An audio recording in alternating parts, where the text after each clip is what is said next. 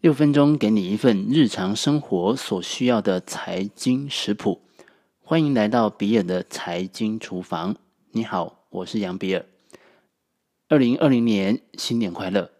在进行本周财经回顾之前，我先强调，在比尔的财经厨房当中，财经回顾只是一个解读市场的范例。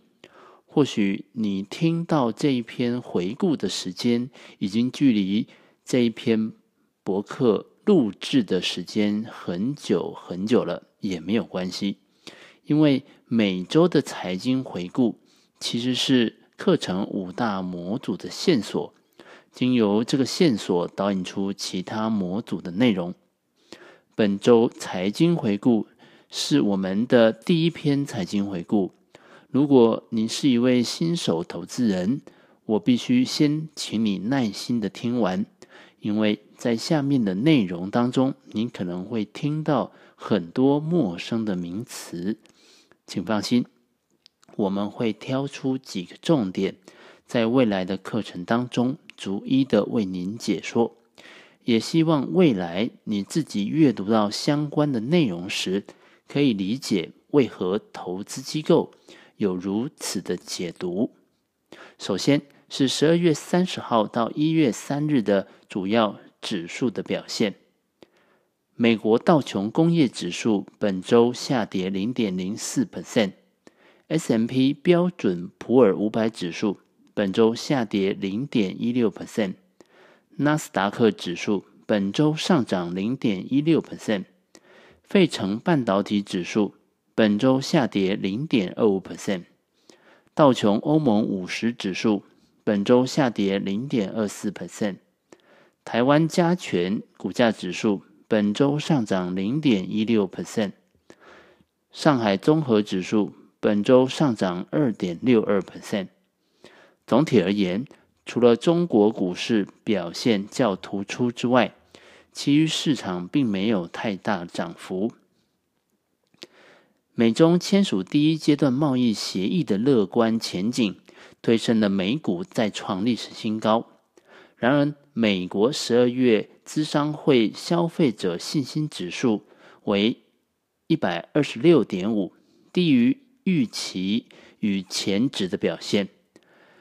指啊，数据指出，消费者对美国目前的经济情势有所改善。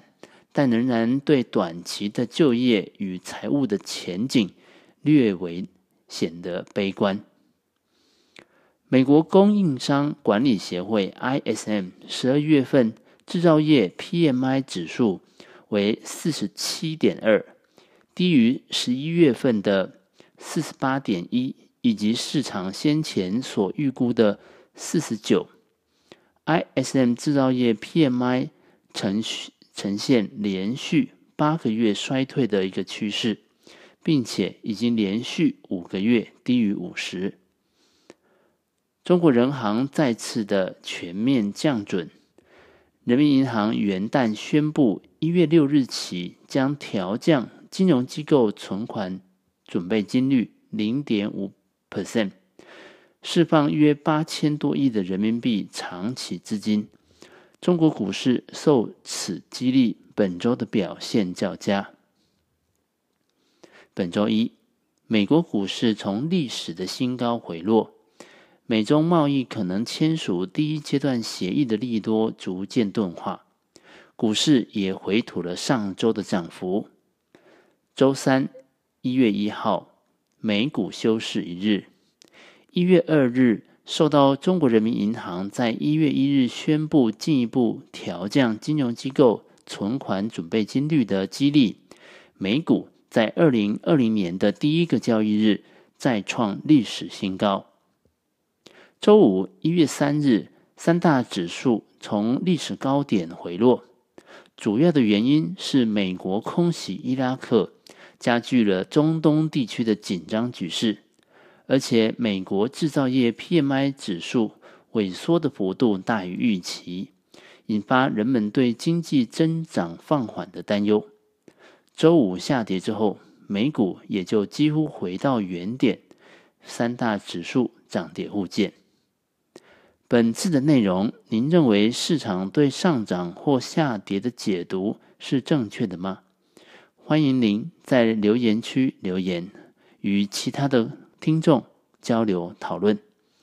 以上就是比尔财经厨房想要提供给你的，让我们一起轻松活好每一天。我们下次见。